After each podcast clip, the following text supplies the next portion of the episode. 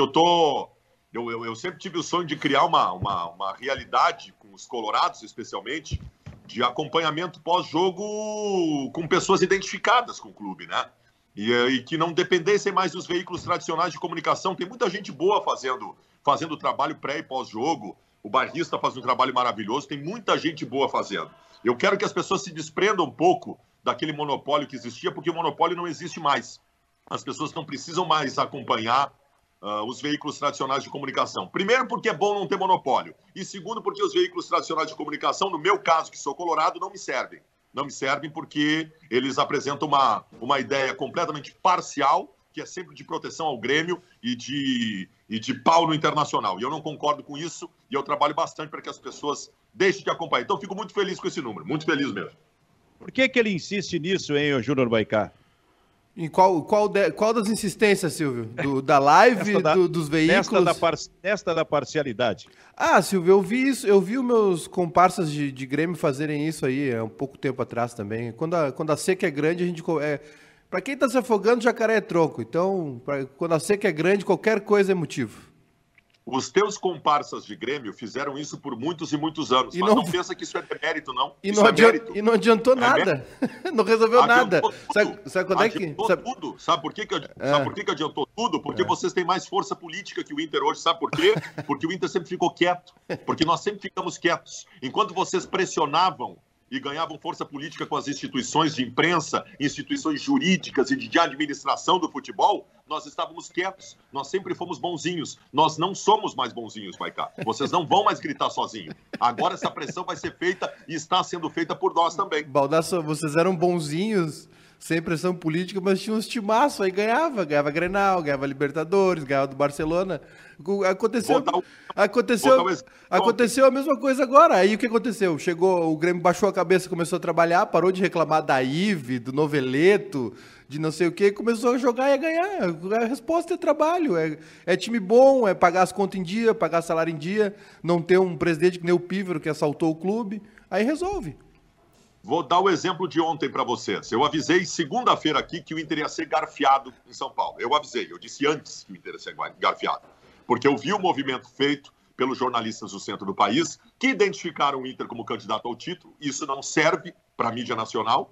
Identificaram o Inter como candidato ao título e fizeram uma pressão violenta, cruel e desumana em relação à arbitragem depois de Inter e Botafogo, quando o VAR acertou nas duas anulações de gols do Botafogo uma campanha nacional que condicionou a arbitragem para o jogo de ontem e nós tivemos um prejuízo imenso, imenso, numa bola que claramente entrou por completo no chute do Busquilha e o juiz não deu o gol. Era só, era só olhar uma vez, não precisava olhar nem duas vezes, olhar uma vez e saberia que a bola entrou. O Inter foi extremamente prejudicado ontem, esse foi um dos pontos, os outros a gente vai analisar aí na sequência. Isso, eu quero analisar isso daqui a pouquinho contigo, com o Kleber, mas uh, sabe, Maicá, Oi. alguma coisa do que o Baldasso me fala sobre, uh, que está falando no programa sobre, você vê, movimento nacional contra o internacional, um pouco dentro desses delírios uh, enlouquecidos de Fabiano Baldasso, uhum. que faz parte, mas que, mas que leva ele a fazer uma live com 15 mil pessoas instantaneamente assistindo. Mas que eu quero te dizer é o seguinte, eu estou lembrando dos anos 90, quando a imprensa nacional pegava muito forte contra o Grêmio, cara. Pegava. Para a imprensa nacional, o Grêmio só existia porque batia, porque era um time violento. Quando ali estava um time de alta qualidade técnica, inclusive. Então, eu tô, só estou fazendo essa relação para que tu possa falar um pouquinho também a respeito daquilo que acontecia lá atrás. De algum modo, o que o Baldasso está falando, de algum modo, está me fazendo lembrar daquela época. Mas se... Cacalo ganhava, o Cacalo reclamava, o Cacalo reclamava na seleção, os gremistas reclamavam e faziam certo. Faziam certo, ganhavam força política, Maicá. Por isso que tem que reclamar. Eu não sei, eu acho que o futebol se resolve dentro de campo, tá? Apesar de, de, de não ser higiene o suficiente para acreditar que só dentro de campo resolve. Mas é, é, eu acho assim, Silvio, essa questão dos anos 90, eu acho que tinha muito mais uma. Uh, primeiro, um preconceito. Né? Tinha um preconceito de, de, né, de, de, de não, não estarmos no centro do país. Eu lembro muito bem, lembro de um artigo que o Filipão escreveu para Placar, né, uma resposta que ele deu lá, na, porque o Grêmio era acusado de ganhar batendo, né, de ganhar na violência. E o time era muito bom, todo mundo viu que o time era muito bom, tinha muita qualidade. Tanto é que o Palmeiras foi campeão depois da Libertadores com metade do time do Grêmio. Arce, Paulo Nunes, o Arilson foi para lá também, levaram o Filipão, levaram todo mundo para lá. Mas assim, é, eu acho que naquela época, ô, Silvio, era, uma, era um preconceito do centro do país e era também é, uma proteção aos clubes de lá, mas era uma questão de opinião. Uma opinião errada, uma opinião ruim, mas era uma opinião. Eu, eu acho que a, a, a gente aqui viu isso, agora esse, nesse, nesse período aí que o Grêmio estava é, numa seca de títulos, agora o Inter está aí numa, numa seca de títulos, sem ganhar a Grenal, a gente começa a ver é, ver pelo em ovo, sabe? Ver, ver coisas que acabam não existindo. E no, e no, fim, é, e no, fim, é, e no fim é na bola, Silvio. É na bola. Dep depende, Maicá, depende. Eu estava num jogo, Grêmio e Palmeiras, era Libertadores ou Copa do Brasil? Acho que era Copa do Brasil. Não, Libertadores. Bom, eu não lembro. É, Grêmio e Palmeiras no Estádio Olímpico. O Grêmio tinha perdido a primeira e precisava fazer 3 a 1 no Estádio Olímpico. Eu também estava lá. E o, Grêmio, o Grêmio saiu perdendo. 1996. O Grêmio saiu perdendo. Fez dois gols e fez o terceiro gol. Sim. Aí o seu árbitro, que era o Antônio Pereira da Silva, com o, o bandeirinha Paulo Jorge Alves, se não me engano, inventaram uma, uh, um impedimento anulando o gol do Grêmio. Naquele momento, a imprensa nacional falava muito aí sobre isso do Grêmio também. Gol do Jardel. Sobre esse negócio de, de, é isso, sobre esse negócio de prevenção. É, é, não sei se foi por isso, por esse tipo de pressão, que o árbitro ou que a arbitragem anulou, mas que aconteceu, aconteceu. Não, eu... Inter e Grêmio nacionais não é negócio para os grandes meios de comunicação. É negócio quando o Flamengo faz o que fez o ano passado. É negócio quando o Corinthians chega, quando o São Paulo chega. Quando o Inter e Grêmio despontam, não é negócio. É ruim para o negócio televisão nacional. Então, assim, Mas eu vou... tem Agora... Mesmo que instintivamente, mesmo que não seja consciente, eles sempre vão tentar condicionar todo mundo contra a dupla Grenal. Mas agora tem o outro lado. Isso que é, não é negócio para, é, digamos, a cobertura nacional para os grandes veículos de comunicação, isso aí está morrendo, Baldaço, porque a Globo está desistindo de tudo. A Globo, a Globo não faz é, Libertadores, a Globo não vai fazer a Fórmula 1, a Globo briga com a FIFA e daqui a pouco fica fora da próxima Copa do Mundo. Então, esse negócio de. É, desculpe pela redundância, esse negócio de que é negócio ou que não é negócio, me parece que está meio que morrendo aí nesse processo. Agora, Kleber Grabowska, a bola entrou ou não entrou? Mas, Silvio, eu estava acompanhando aí a, a, reclamação do Fabiano. Eu ontem terminei a transmissão aqui do Bairrista e fui acompanhar o, o, programa da Sport TV, o Troca de Passes. E aí tem um quadro com a arbitragem sobre os lances polêmicos do, da rodada. Aí mostrou o gol do, do Fortaleza, que não tem nada de polêmico. Uh, mostrou um, um pênalti na Vila Belmiro, mostrou mais alguns lances. Uh, mostrou uh, o pênalti a favor do Internacional. E eu acho que o lance mais uh, polêmico da rodada é justamente esse do Everton. A bola entrou ou não entrou. E, e eu não sei se hoje de manhã uh, isso foi refeito, mas em momento algum ontem se debateu esse lance. Posso colaborar contigo? Jornal da, Jornal da Globo também não mostrou. Pois é, e aí uh, eu fico preocupado com isso, porque se o, se o VAR ele foi motivo de tanta reclamação no final de, semana, focado em cima da anulação dos gols do Botafogo e anulação do Santos, pô, e, e tá todo mundo dando um pau no VAR, né, pela demora, pela má qualidade dos, das, dos árbitros que estão trabalhando no VAR, né, uh, por algumas decisões equivocadas, por inserções em momentos em que o VAR não tem que interferir. Pô, se o VAR é tão ruim por que, que não pegam esse lance para analisar? Eu acho que eu, eu, eu, assim, eu fiquei preocupado com a cobertura jornalística do que aconteceu e não gostei da decisão da arbitragem no jogo de ontem. Olha só, tu tens razão e aí vai para o lado do que o Baldasso está falando. Vamos fazer um exercício de imaginação, meio que maluco aqui, vocês três, Maicá, é, é, é, Baldasso e Kleber. Se fosse o Flamengo envolvido naquela situação, Nossa. tu acha que este lance seria colocado no segue o jogo logo depois? Mas não precisou nem ser o Flamengo. O Botafogo, que é muito menor, já promoveu um, um, uma revolução no seu. O André Rizek, da Sport TV, ele fez um tweet no final de semana dizendo que o que aconteceu em Inter e Botafogo foi um escândalo. Cara, tu pode até fazer uma ou outra objeção aos gols anulados pelo VAR, Só que assim, tinham que ser anulados, cara. Um impedimento no primeiro gol e no segundo uma falta clara do cara que dá um tapa na cara do Patrick. Então, assim, tratar como escândalo. Tu pode dizer, olha, o VAR está atrapalhando o futebol, o VAR demorou demais para assinalar, tranca muito o jogo. Agora, dizer que foi um escândalo é claramente uma tentativa de condicionamento e tentativa de sucesso, porque o condicionamento funcionou. Funcionou. Ontem, o VAR era tímido. No final do jogo, deu o pênalti para o Internacional, porque não tinha o que fazer. Todo mundo viu que foi pênalti. Agora, no lance que a bola entrou, isso sim é um escândalo, cara. O Inter deixou de vencer o jogo. O Inter fez as suas cagadas também, tá? Nós vamos falar sobre isso. O Inter cometeu seus erros importantes e que eu fiquei muito louco com isso. Ô, Agora, teríamos ganho o jogo, não fosse o VAR. Tá, mas a, entrou. A gente, ô, Silvio, fala, fala. Silvio, a gente está discutindo duas coisas diferentes. A gente começou, abriu o programa falando, o Baldasso disse que não se identificava com nenhum tipo de, de veículo de comunicação e tal. A gente estava falando sobre isso. Arbitragem é outra coisa. Eu, eu, eu sei que a arbitragem é condicionada, a gente vê claramente esse tipo de condicionamento. Uh, Libertadores acontece muito isso. Isso é outra história. Eu só queria dizer isso, né? Porque a gente estava falando de um assunto e acabou migrando para outro. E aí são, eu tenho opiniões diferentes também. Mas a questão, a questão é a que foi levantada pelo Kleber. Sim, sim, sim. Por que, por que a bola que entrou não foi um assunto, no, no, momento que se fala tanto no VAR, não foi um assunto tratado no programa que veio na Globo logo a seguir em relação ao jogo? É, por que, cara, isso passou? Não pode isso. Eu, eu, eu isso acho. Jor... Isso jornalisticamente é completamente errado. Sim, sem, sem dúvida nenhuma.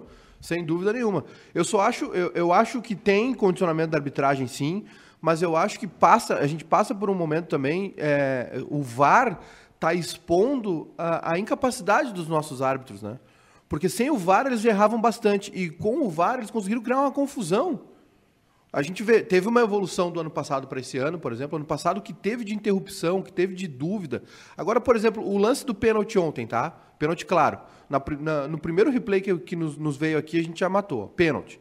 Uh, no jogo contra o Botafogo também foi fácil de matar. Veio o replay, o jogador acertou o cotovelo na cara do, do, do Patrick, anula a jogada. Tá na regra. Falta o, o lance de gol. O, o, lance de gol pode ter cinco minutos. Se no, no minuto, aos 4,59 e 59 teve um, um, um lance de falta, vai voltar.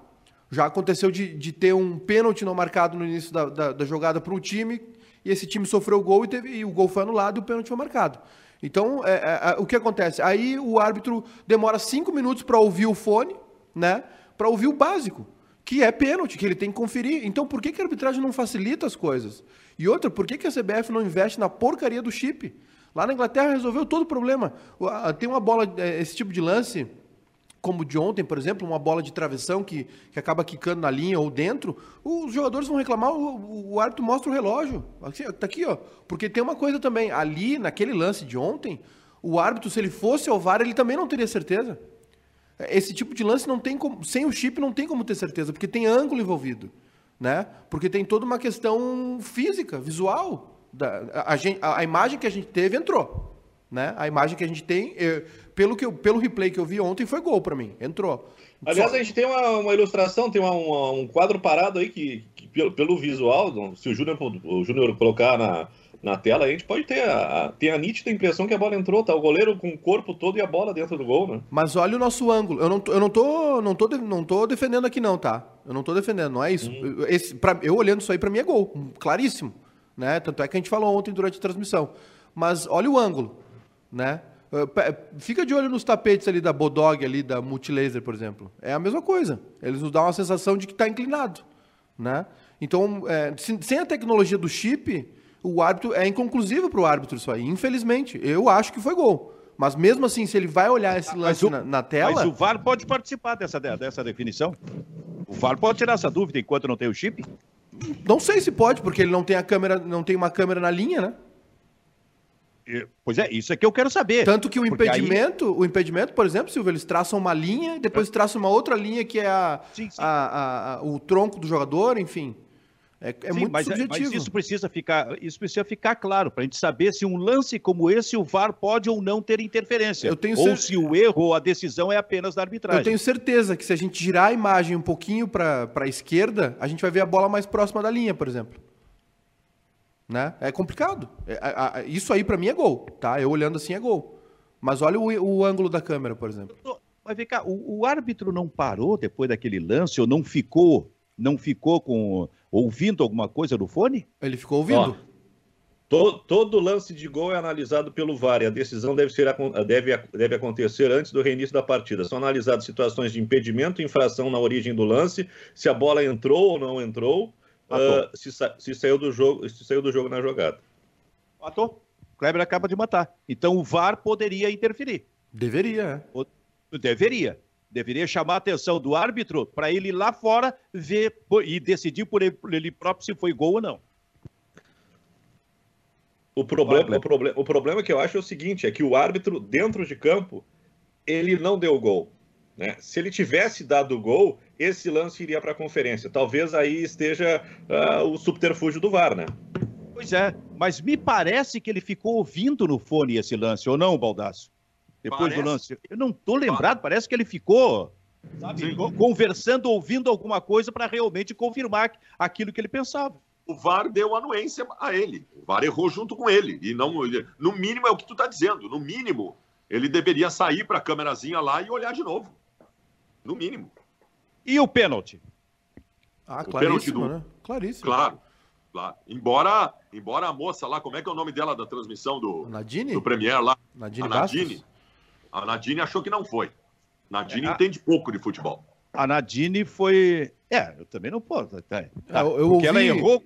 Ela errou contra ti, ela não entende nada de futebol. Para entender de futebol, tem que pensar como tu, então. E ela... Isso. A premissa é essa. Para entender de futebol, tem que pensar como baldaço. Não. Se ela achou que não foi pênalti ontem, ela não sabe nada de futebol.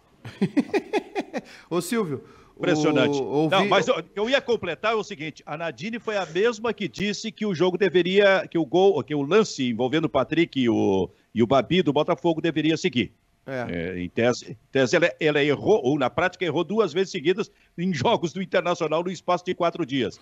Agora, o outro detalhe, mas não é só a Nadine.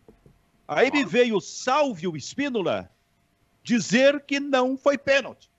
Sabe como não foi pênalti? E outros analistas de arbitragem, talvez. Como assim não foi pênalti, Salve? Sa sabe qual foi o único comentarista, árbitro de arbitragem do Brasil que ontem disse que foi gol do Inter, a bola entrou e que foi pênalti? Coincidentemente, o maior árbitro do futebol brasileiro de todos os tempos, que é o Carlos Simon. Coincidentemente, o que sabe mais que todo mundo. Esse entende de futebol, então, porque pensa como tu o maior de todos. A história mostra que ele é o maior árbitro do Brasil de todos os tempos. Só isso, tá aí. Aí o, o carteiraço dele é esse. Se o Kleber disser alguma coisa contrariando o que tu tá, a tua opinião, ele não entende nada de futebol? Não entende nada de futebol. Ok, a bola para ti, Kleber. É contigo e agora. Eu, eu, eu, gosto da sinceridade do Fabiano Baldasso. Ele, ele, não tem, a margem de negociação dele é zero, né? Ô, Benfica, tem uma outra coisa, tá? Vamos, vamos... Eu, quando terminou o jogo ontem, eu estava completamente amargurado. Ah, e só me diz uma coisa: a análise de arbitragem por aqui.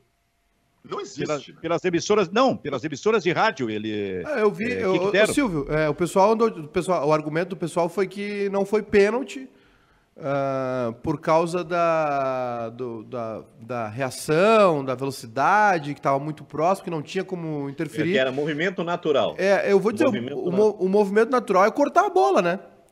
Se, se, o, se, o, jogador erra, a bola passa e ele dá um tapa nela e, e impede o curso dela, é pênalti. Fez, ele fez. Se ele tá com o braço colado ao corpo, já que se usa tanto essa expressão, os analistas usam tanto, não é pênalti. É? Só que não estava colado e ainda houve o um movimento. Se, se, a gente depender cara, de. Cara, se, é, se é, gente... tão, é, tão, é tão vago esse negócio de ah, uh, movimento natural. O, o, lance do Bressan na Libertadores é movimento natural e o juiz deu pênalti.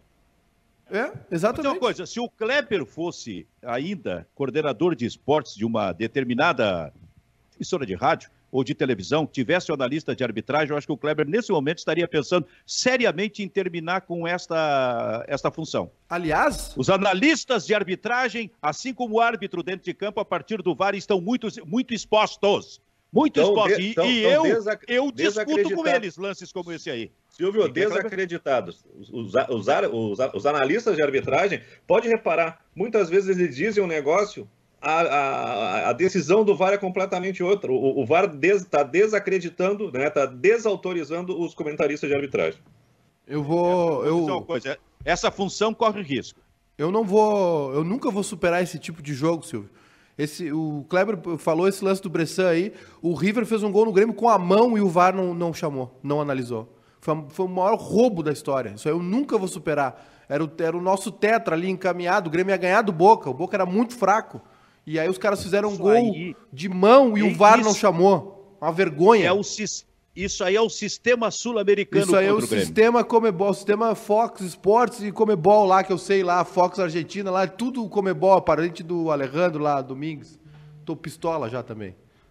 O que, que tu ia falar, Baldasso? eu ia dizer o seguinte: quando terminou o jogo, eu estava completamente amargurado com o empate, né? E, e, e, sabia que quando baixasse a bola, eu ia dormir, acordar hoje de manhã, eu talvez visse um empate diferente. Por que, que eu estava amargurado? Por alguns motivos. Primeiro, porque eu fui melhor que o Palmeiras, o jogo todo. Com um time quase reserva. Eu fui melhor que o Palmeiras o jogo todo. Eu faço um gol aos 45 minutos, que é o gol por encaminhamento de título, e tomo um gol numa bobagem depois. E eu ainda sou, eu ainda sou prejudicado pela arbitragem. Então o empate não era bom ontem. Se eu olhar hoje de longe a tabela, empatar com o Palmeiras lá jogando com o time reserva, é bom resultado. Só que, cara, já falamos da arbitragem. Não pode, não pode tu fazer. Quando tu faz um gol aos 45 do segundo tempo, que é o gol da vitória, acabou o jogo. É dedo no olho e gritaria a partir daí. É voadeira no pescoço. Acabou. Ninguém mais entra na tua área. 45 do segundo tempo, tu faz o teu gol da vitória, não tem mais jogo. E o Inter não só toma um gol, Benfica, como toma o gol com a bola aérea defensiva de novo. Claro, na origem tem uma falha do Moisés. Aliás, o Moisés, Moisés tem que seguir o mesmo caminho que o Potker. Acabou a confiança nele. Mas e do Cuesta. E do Cuesta antes do Moisés. O, não, o, o, assim, ó. A, a torcida do Internacional, ela não consegue criticar o Cuesta, tá? Quando o Cuesta erra, é, é porque o Moledo não está em é campo. É porque habla. É porque, o é tá porque habla. O Cuesta, a temporada do Cuesta de 2020 é ruim. O Cuesta, que foi o melhor jogador do Inter no ano passado, tem um 2020 ruim até agora. E outra, o Inter está tomando bola, gol de bola por cima, com jogadores marcando a bola e não marcando os jogadores. No Grenal foi patético. No Grenal foi patético. O Maicon e o Diego Souza fazendo linha de passe e o Cuesta com uma barata tonta olhando para a bola. Isso é treinador também. Eu tenho, eu tenho todos os motivos para elogiar o Cudê, porque o Cudê ontem botou um time misto que eu não concordei, eu não concordei, eu disse que era arriscado, o time dele funcionou, com algumas peças que funcionaram muito bem. Agora, tomar desde o começo do ano gol de bola aérea defensiva com falha e ele não ter corrigido posicionamento ainda, também vai para conta dele.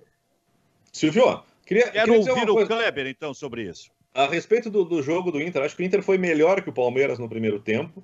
Né, e foi um jogo igual no segundo tempo. Só que no segundo tempo, quem teria a obrigação de ir para cima é o Palmeiras. Se a imprensa gaúcha analisasse o campeonato paulista, né, a pobreza técnica que é o time do Palmeiras, apesar dos grandes nomes que possui no elenco, colocaria, né? O Palmeiras foi campeão paulista apesar de Vanderlei Luxemburgo. Eu fico muito preocupado com o, o, a, a, fragilidade desse time do Palmeiras. É um, é um, time sem ideia, sem uma, sem uma construção. O, o empate do o Luxemburgo valorizou demais a, o jogo de ontem. Só fomos melhor, fomos melhores, né? É, fomos para cima deles. Foi um jogo igual no segundo tempo. E eu queria fazer duas análises interessantes do, do, do jogo do Inter Internacional. Com o meio-campo que o Inter teve no primeiro tempo, Johnny, Praxedes, Nonato e Patrick, que foi o, o, que comandou, que neutralizou o Palmeiras, né, e que fez com que o Internacional não sentisse o peso do jogo, uh, o peso de entrar com um time em reserva. Se tu tem esse meio-campo e dois atacantes de muito mais uh, qualidade, muito mais não, um pouquinho mais de experiência até do que o, Sara, o Sarafiori e o, e o, Marcos Guilherme,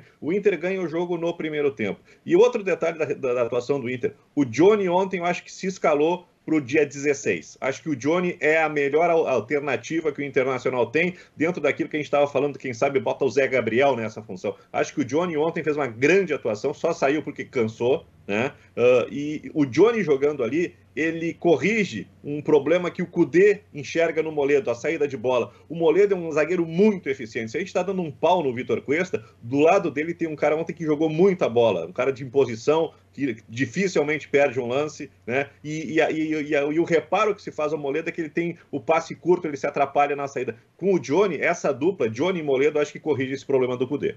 Vou dizer uma coisa, eu, eu, o, o Johnny Não, para mim, ele não se escalou ontem para Libertadores, Kleber. Para mim, ele se escalou para titular do Inter de agora por diante.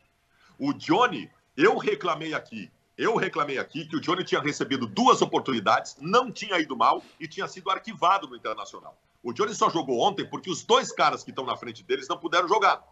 Os dois que estão na frente dele não puderam jogar. E o Johnny mostrou que, no mínimo, ele está ou deve estar em igualdade de condições para brigar por essa titularidade fez uma grande partida. Eu discordo um pouco do Kleber. Eu quero ver o Johnny ali e quero ver o Zé Gabriel atrás, com o mesmo com o Cuesta. Eu acho que o, que o, que o Moledo, nesse momento, não tem lugar no time. Mas não, mas eu não tiro, Fabiano, eu não tiro, eu não tiro o Zé Gabriel. O Zé Gabriel tem que ser titular, mas eu acho que não dá para arquivar o Moledo. Dizendo, parece que assim, ó, o Moledo deu, acabou, tem que. Não, o Moledo é bom jogador, tem que ficar no grupo aí. Não, é um cara experiente. O jogo de ontem na fumaceira, ele deu conta do recado. Tu tem razão, tu tem razão. E, mas repensar essa primeira função do meio-campo é um dever do Cudê. Porque se tu tem um menino como o Johnny que dá essa resposta, no mínimo tu tem que repensar. Maiká, tu estava na jornada. O que achou? Eu, eu, bom, primeiro é de novo, né, falar bem do trabalho do Cudê aí que é, não deixa a peteca cair, né? O time que entra, mesmo com todo descaracterizado, joga da mesma maneira, mesma intensidade, marcando em cima. Claro que tem a questão do, do, do Palmeiras também está no momento ruim, mas é jogadores camisa do Palmeiras pesada, jogadores pesados, né? Uh, bons jogadores, vários jogadores bons aí. O, o gol do Palmeiras sai de, da, da, qualidade individual de, dos dois melhores do time, né? Luiz Adriano e Gustavo Gomes. E, e assim, é, o, o Inter tá, tá, tá, se candidatando, né, Silvio? A, a vitória, se o Inter traz essa vitória ontem, né, já coloca o Inter numa posição ainda mais de destaque. Então, é, o empate a se lamentar, obviamente, ainda mais depois de ter feito um gol aos 45 do segundo tempo, era segurar, né? Agora, é, eu acho assim, Silvio, eu, eu vejo, até comentei isso com o Kleber ontem durante o jogo. É, eu vejo que talvez, o, claro, o Cudê enxerga o Zé Gabriel como o substituto do Moledo. Eu não acho que o, o, Moledo prejudique tanto a saída de bola do Inter assim, e a resposta dele defensiva é sempre muito boa. E o que ele pode tentar fazer é colocar o Zé Gabriel, que já fez essa função. Quem acompanhou o Zé Gabriel na copinha do ano passado viu que o Zé Gabriel faz quase todas as funções do meio ali para trás né? E acho que ele pode ser testado sim nessa função de, de por dentro. Eu não vejo o Lindoso contribuindo tanto assim para a saída de bola do Inter, né? Ah, como o Moledo prejudica, por exemplo. Eu acho que é uma questão mais de escolha mesmo pessoal do Cudê. Eu acho que só a saída de bola não é justificativa nenhuma para o Moledo estar tá fora. Então ele, mas não sei se ele vai mexer, né? Já que o Zé Gabriel se afirmou realmente pelo lado direito. E aí tem um espaço para o Johnny também. Não gostei muito do, do Nonato. É, acho que o Inter estava muito mal de ataque ontem. Marcos Guilherme e Sarrafiori é, Impressionante a baixa produtividade deles, né? O Marcos Guilherme, que estava tão bem antes da parada, se perdeu completamente. O Sarrafiori nunca mostrou nada para jogar no time do Inter. Eu acho até que achei até um erro também não sair com o D'Alessandro ontem, né? Não, acho que ele deve considerar o D'Alessandro titular nesse momento, junto com o Thiago Galhardo à frente. Mas foi uma boa partida do Inter, sim. E, e a se lamentar aqui também, lamentar não, mas comentar aqui para jogar na roda, que enhaca esse time do Palmeiras. Não troca três passes. É impressionante a quantidade de jogador bom que tem e o trabalho ridículo do Luxemburgo. É, isso é verdade. Bom, esse é o Bairrista FC, na parceria do Grupo Bairrista com a RDC TV. Vou dizer uma coisa para vocês. A gente tem que acostumar, Baldas. Eu concordo contigo, com o Kleber, com o Maicon. Acho que todos, todos temos o mesmo pensamento desse negócio de poupar tanto jogador, de entrar com o time com, quase que totalmente reserva mas eu acho que a gente tem que se eh, preparar para acostumar com isso. E ainda mais agora, a partir de setembro. Isso vai acontecer muito. Se já estava acontecendo em agosto, onde os clubes só tinham o Campeonato Brasileiro, imagina a partir de setembro. Então é melhor estar tá com a mente preparada para isso, porque volta e meia a gente vai ver esse tipo de situação. Silvio. Aliás, só espero, já vamos falar em seguida do Grêmio, que o Grêmio não me venha no jogo de hoje poupando ou preservando algum jogador. Hoje não é possível, mas a gente mas, tem que estar preparado. Tem, tem, um desfalque, né? Qual é?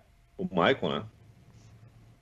O Michael, o, Michael, o Michael não deve jogar, ele ainda está sentindo do, aquele problema que ele tem no tornozelo, que é tornozelo, tendão, Uh, ele entrou contra o Caxias, sentiu, vai, deve ser, deve começar no banco de reservas. O PP sim vai para o jogo. É, é, Grêmio titular. E o jogo de hoje, né, Silvio? É, é contra o Lanterna. Não tem nem o que vacilar, não tem desculpa, é. né?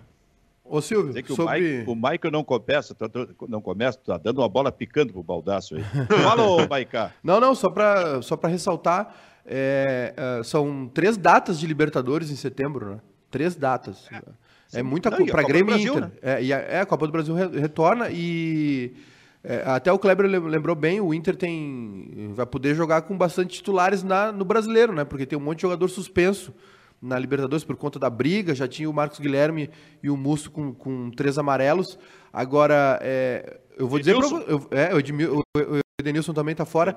Agora, a, o Inter tem que ficar de olho, hein? O Inter tem, esse mês de setembro é definitivo para o Inter na Libertadores. Claro, tem três jogos, mas é esse, esse primeiro jogo com a, o América aqui é, olha, é decisão para o Inter na Libertadores, porque depois tem pra Grenal. Para esse jogo o Inter não tem Moisés, Edenilson, Praxedes, Cuesta, Marcos Guilherme, Musto, Lindoso, Yuri, Guerreiro. Esses aí. O Inter não o Inter, tem. Mas, mas, o Internacional vai ganhar do, do, dois reforços interessantes né, para a Libertadores. O, o, Abel Hernandes e o jogador que foi contratado ontem, o Leandro Fernandes. Eu Aliás, ah. Aliás, né, Fabiano, só, só fazer uma relação. O Grêmio há muito tempo está no mercado procurando um centroavante. Né? O Internacional foi no exterior, a, a, a, procura do Internacional é muito mais criativa e eficiente que a do Grêmio. O Grêmio está tá se amarrando em nomes meio, meio convencionais, o Internacional está sendo criativo. Se vai dar certo é, é outra ideia, mas eu acho que o Internacional está agindo muito melhor na, na procura do que o Grêmio. Já que nós vamos falar do Grêmio em seguida, deixa eu só fechar então com essa questão do, do Leandro Fernandes, que eu conhecia pouco. Ontem eu estava no meio da live, veio informação, eu lembrava vagamente dele no Independiente. O que, que eu consegui buscar? Conversando com pessoas que conhecem esse jogador. Ele é um atacante de, de esquina a esquina da frente, ele pode jogar pelos dois lados do campo, ele é de velocidade, ele tem bom chute com as duas pernas, ele é, ele é, é, é tipo o inferninho da, da zaga adversária mas me disseram também que é um jogador que tem sérios problemas com arbitragem, que toma muitos cartões. Isso na Argentina. Imagina aqui que o Musto e o Saraiva estão tentando se adaptar até agora. Então é um problema. Dez dias precisa de trabalho físico, porque ele estava sem contrato, e só por isso pode vir agora, né? Senão não poderia vir, só na janela internacional. Mas me parece uma solução, como disse o Kleber, uma solução criativa. O Cudê conhece ele, vamos ver o que, que vai dar. Bom, é, ele, tem, só... ele, tem, uma média, o Benfica, de um gol a cada quatro jogos. Né? Não é uma média muito alta. E ele, vem, ele não é camisa 9, ele é o substituto para o Galhardo. Bom, só para completar então esse capítulo sobre o Internacional, o jogo de hoje me deixou claro algumas coisas. O Inter tem um time definido, na cabeça do seu treinador. É lá o Lomba, que é o Saravia, o Zé Gabriel com o Cuesta e o Moisés que é o Lindoso, e quando não é o Lindoso, é o, é o, é o Musto. Né? Aí, aí tem um meio com Edenilson, com Bosquilha, aliás, entrando muito bem também o Bosquilha, e o, o Patrick. E tem o Galhardo. Falta a definição do parceiro do Galhardo no ataque. Em princípio, nesse momento, a preferência pelo jeito é pelo D'Alessandro. Bom, tem um time definido, mas o jogo de ontem me deixou claro o seguinte: algumas posições têm os seus imediatos definidos. Não joga Denilson, joga Prachetes.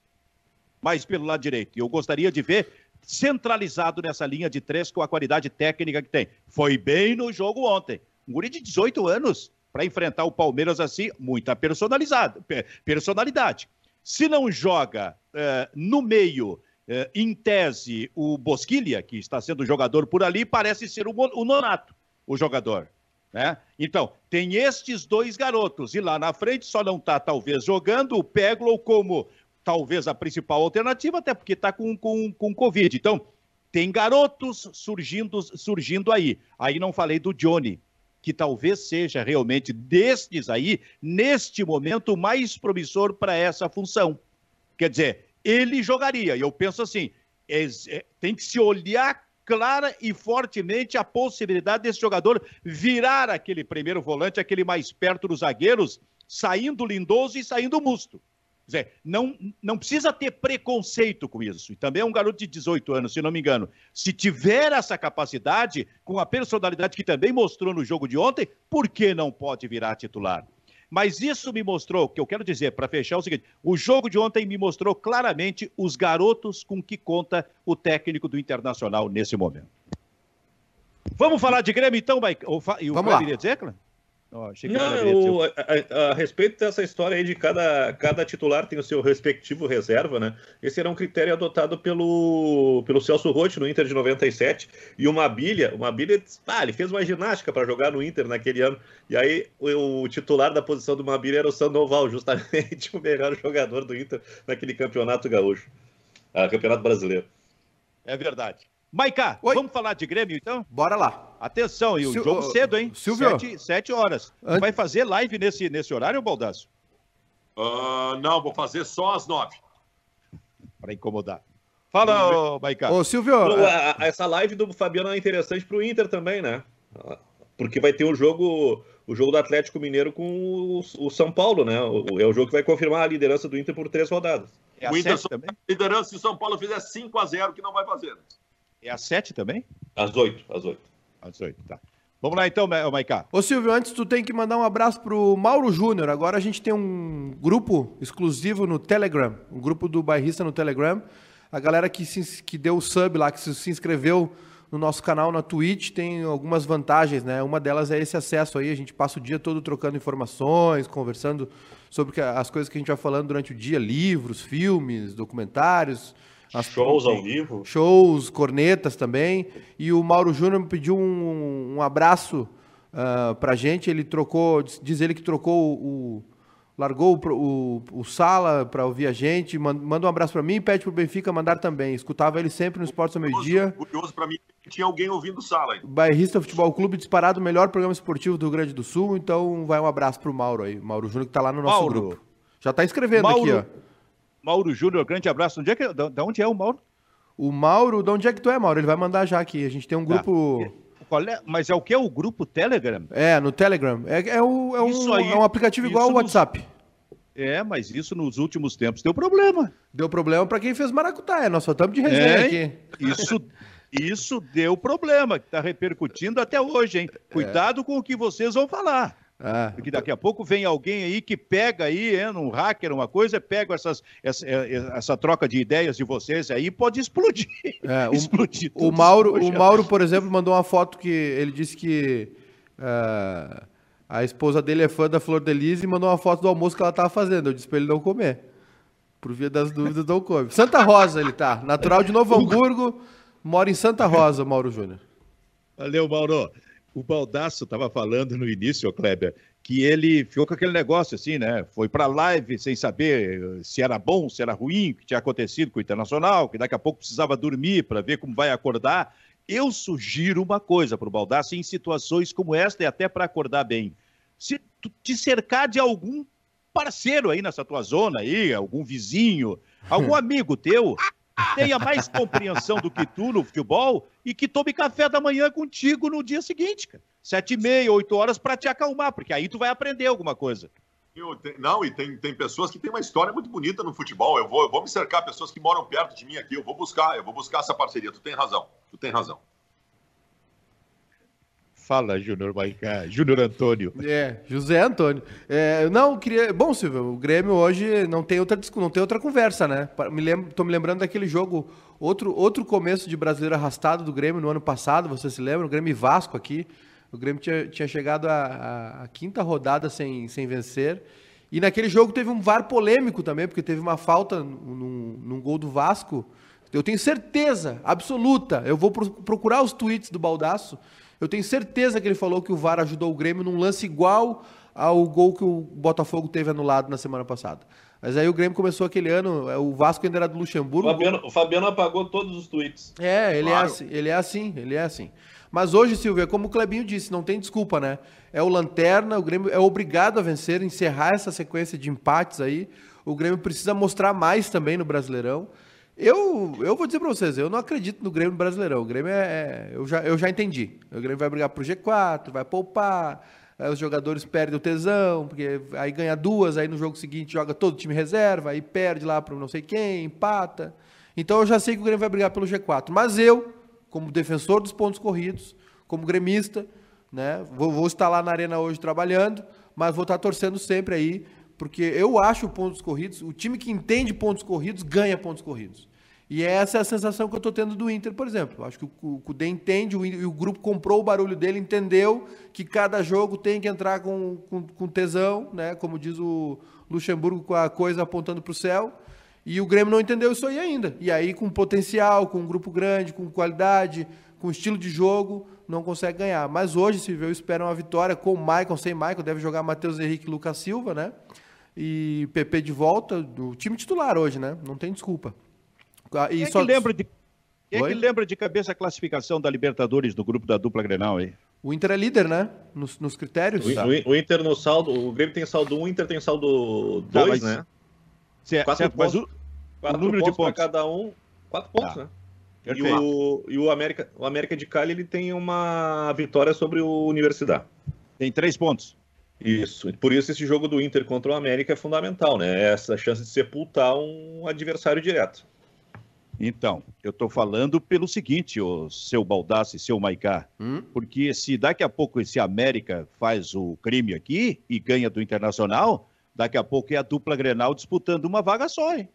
Não, tem que ter ser. muito cuidado com isso aí. É. Mas eu acho um pouco difícil porque o América se desfacelou com a parada da pandemia. O América teve sérios problemas. Foi gente embora, comissão técnica desarticulada. A Católica não. Benfica, a vida do Inter é assim: ó. o Inter tem o América e o Grêmio em casa. As duas últimas partidas do Inter são fora. O Inter tem obrigação de garantir a sua classificação nesses dois jogos em casa. Tem obrigação. Não pode sair precisão de ponto. Porque se sai precisão de ponto, já sai tenso. Esses dois jogos últimos fora, contra o América e contra a Católica, o Inter tem que ir para melhorar a sua colocação, ser primeiro, melhor campanha. Agora o Inter tem que vencer o América e tem que vencer o Grenal. Porque se fizer isso, vai a 10 pontos. E com 10 pontos está classificado. Diria aqui hoje que vai ganhar o Grenal? Não vai ganhar o Grenal, tem obrigação de ganhar o Grenal. E vou dizer mais: não é qualquer vitória que vai me contentar. Porque tudo, tudo vem à tona de novo. Tudo vai vir à tona de novo. A cobrança vai ser forte e a vitória tem que ser retumbante nesse Grenal do dia 23. Retumbante. Vai cá, porque esse teu ran, ran. Não, é porque o Baldasso disse que o Inter tem que ganhar um Grenal, coisa que não faz muito tempo, e convencê-lo ainda. Né? Não é não, só ganhar, tem que ganhar e ganhar bem porque o Inter está jogando muito mais futebol que o Grêmio em 2020 e nos grenais o Internacional apronta. Não hum. é que o Inter está jogando melhor que o Grêmio, está jogando muito melhor que o Grêmio hum. e em grenais apronta. Isso é psicológico. Ah, isso é? é mental, como diz o Cudê. Tem que resolver isso. O é. Inter é muito melhor que o Grêmio e tem a obrigação de provar e não fazer a fiasqueira que fez nos últimos grenais. Vou te passar aí um telefone, então, Baldacinho, no, depois por direct, o tratamento psicológico, né? Já que o, é, são nove grenais destrambelhados da cabeça. Não, não, não nove não. Os, de, os deste ano. Os deste, os, os, especialmente os pós-pandemia. Tu acha não que. Tem explicação, não tem explicação o Inter ser tão melhor que o Grêmio e no Grenal jogar pior. Mas tão melhor contra quem? Contra todo mundo que o Grêmio jogou. Não. A temporada do Inter e do Grêmio é jogando as mesmas competições. E o Inter jogou muito melhor do que o Grêmio o ano todo, com exceção e aí entra o psicológico dos ah. grenais. Tá bem. Não, tá bem, eu vou, o... eu vou ficar ouvindo. Roger Mach... o Roger Machado não é mais o técnico do, do Bahia, mantendo, Kleber, aquela média de um técnico, ao menos, por rodada caindo, né? Que basicamente... É um recorte, é um recorte é... né? Pois é, pois é. Mas o Roger, cara, é interessante o que acontece com o Roger, né? Porque o Roger é um cara, assim, claramente de é, boas ideias no futebol, talvez tenha sido o primeiro técnico no Brasil a mudar um pouco esse conceito de futebol, essa ideia de futebol lá em 2015, quando assumiu o Grêmio, né? Surgiu alguma coisa diferente ali e com grandes jogos e com grandes vitórias, mas daqui a pouco chegou no limite, saiu. E assim nos outros times também. E assim no Bahia também. Hein, Kleber?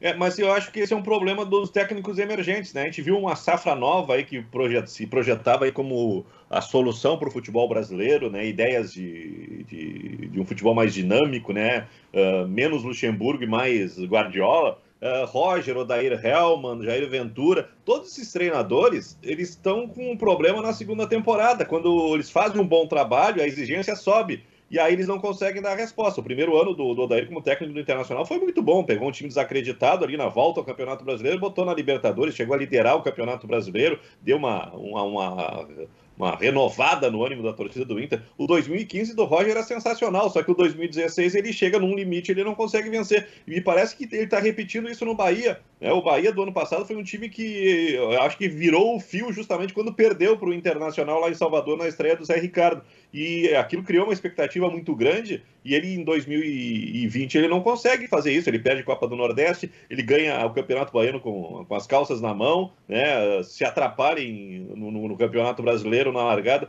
Mas uh, eu só quero fazer um adendo nessa questão do, do Roger. O Bahia botou uma exigência muito grande né, nessa temporada, mas o Bahia acho que perdeu o seu principal jogador, o cara que fazia a diferença no ano passado, que é o Arthur, que hoje está no Bragantino.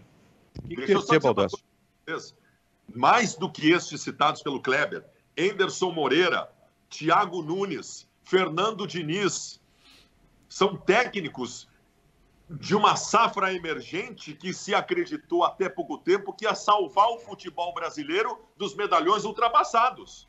E, ah, mas e faliram. Faliram. não, não, parei, parei, parei, parei, parei, parei. Primeiro, eu acho que ainda tem que dar crédito. Segundo, tem que dar crédito porque os Luxemburgo da vida são aquele Luxemburgo que a gente viu ontem. Então, é nesse vácuo que chegam os técnicos estrangeiros. Aí é que tá. tá? Tu, Aí é que tu, tá.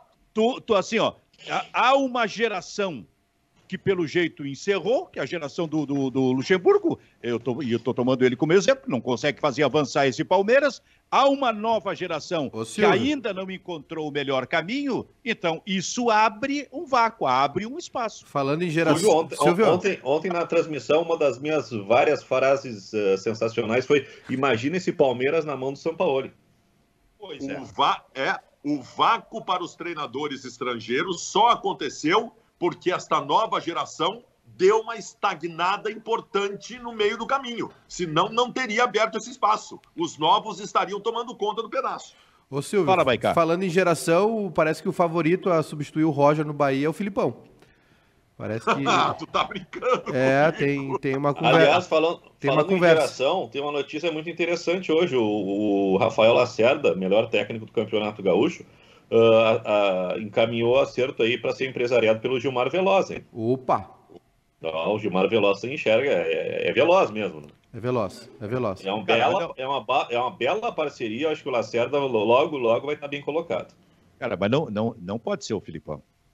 O, o é, ele está sendo cogitado informação mesmo? Do, tô... Informação do Andrei Kampf no Twitter.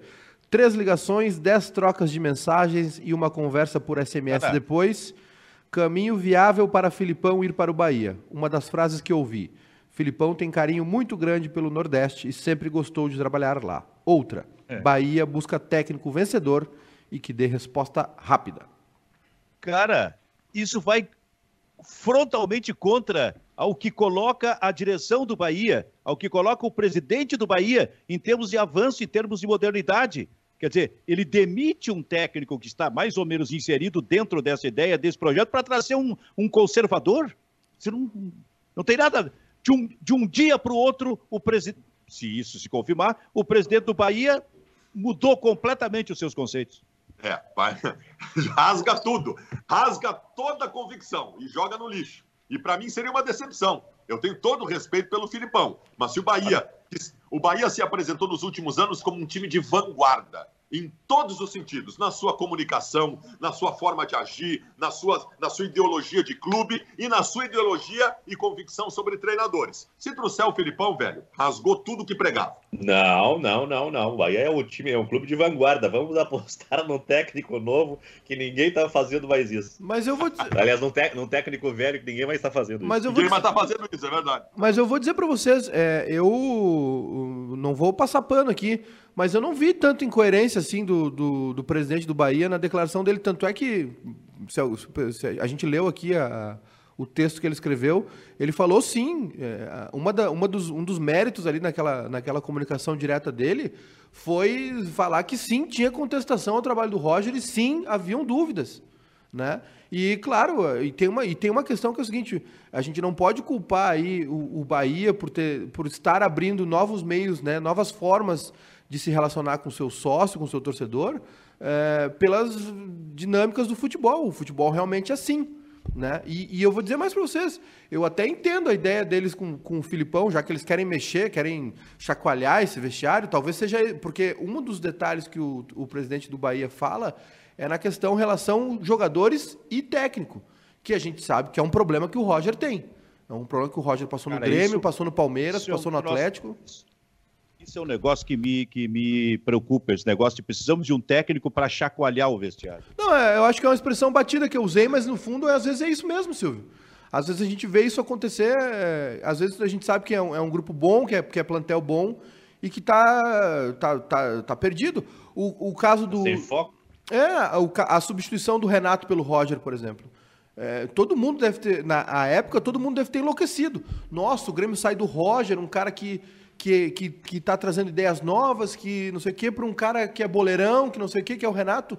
E no fim o Renato abraçou as coisas boas que tinha, mudou muita coisa também. E porque eu vou, vou lembrar para vocês, o Roger deixava o Kahneman no banco. Né? Pra claro, mas eu lembro do Filipão antes do Roger. Também, também, também, também. Eu lembro do que foi o Filipão. No... O Filipão abandonou o banco de reservas do Grêmio? Sim, uma sim. partida. Foi muito mal o Filipão aqui. É, tava sem, não sei se estava balado lá pelo 7 a 1 tava muito mal, tava sem, sem vontade. A, a, a, aparência que o Filipão, que é um cara que sempre foi peleador, passou essa pro Grêmio. Mas assim, são momentos, né, Silva? A gente tá falando de cinco anos atrás, seis anos atrás. E eu, eu, eu não acho, eu no, eu no Bahia não, tra, não contrataria o Filipão, entendeu? Mas chega um Contrataria quem, Júnior? É, pois é, é, o problema é esse também. Tu vai ter que bater na porta de alguém e tirar algum técnico, né? Vai ter, vai ter que fazer isso, porque não tem muita gente disponível. Tem o Dorival Júnior no mercado, por exemplo. Aí o Filipão e o Dorival Júnior eu não vejo muita diferença, eu prefiro o Filipão. Cara, se tu sair do Bairrista FC... Eu? E eu buscar... o Kleber buscar... O Baldaço buscar o Aveline, ah. por exemplo, para ser o teu substituto, não fecha porque o, as ideias de futebol são diferentes. Mas depende do que, do que, o programa está buscando, Silvio. A menos que o programa queira percorrer um outro caminho. que tu ia dizer, Diversi Diversidade. É. A gente, a, a, a poderia gente... ser um caminho, inclusive, bem melhor, nesse caso citado por ti. é, é, eu acho assim, eu acho que uma grande resposta que, que o futebol brasileiro encontrou foi em técnicos estrangeiros. Em olhar para o mercado argentino, mercado sul-americano. O, Flam... o, vácuo, o vácuo da nova geração que não se firmou. É, pode ser também. Mas Olha assim, aqui. mas o, o, Fernando Diniz está lá nas cabeças brigando. O Thiago Nunes, o, o, Silvio, o, o, Fernando Diniz está brigando nas cabeças. Bem ou mal, ele está brigando aí com o Inter, por enquanto, pelo topo da tabela. Uh, o Thiago Nunes, a gente, ok, o trabalho não está legal, mas vocês já deram uma olhada no time do Corinthians também? Tá, mas, mas olha só. Surgiram muito bem. O Enderson Moreira era o símbolo da nova geração, cara. Eu ia falar mas desse, isso é vai 2000, cair, cara. Mas isso é 2013. O Brasil, o Brasil de Pelotas acho que derrubou. Ô, Maicá, repete Oi. aí, Maicá. Não, é que o Enderson Moreira foi o símbolo da nova geração em 2013, quando ele passou pelo Grêmio. Isso faz sete anos.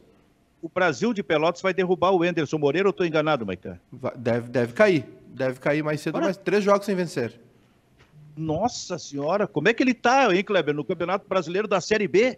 O, ontem o Brasil de Pelotas passou o, o, Cruzeiro, né? O Cruzeiro ele tá na beira da zona do rebaixamento, ele só não tá na zona do rebaixamento porque tem mais saldo que o Guarani. Lembrando que isso porque saiu com seis pontos a menos, né?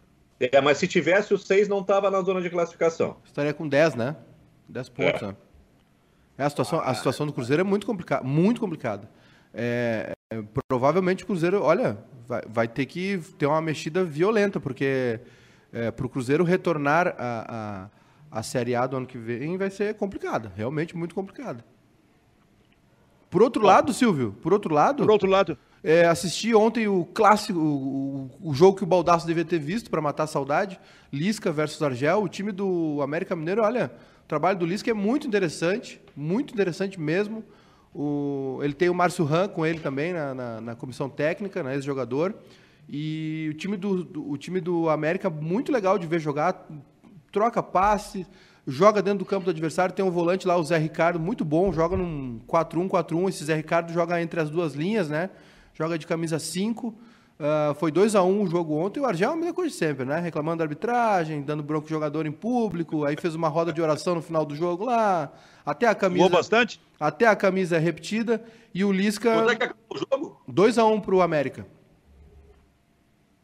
2 a 1 um Muito bem. América. E o trabalho do Lisca é muito bom, hein? O, talvez a, é, o Cruzeiro tá com, com a solução para ele do lado ali, ali em Belo Horizonte mesmo. Muito bem. O Bairrista FC fica por aqui. Hoje, com o Grupo Bairrista, a gente vai conferir, então, antes e depois do jogo e durante o jogo, os detalhes da partida do Grêmio contra o esporte. E até a tua live, viu, Baldaço? Tá bem, até mais. Tá? Então tá, não me diz bobagem aí, tá? Para não dizer, não me faz cagada. Valeu então, fica por aqui o Bairrista FC. Tchau, tchau. Que vergonha. Thank you.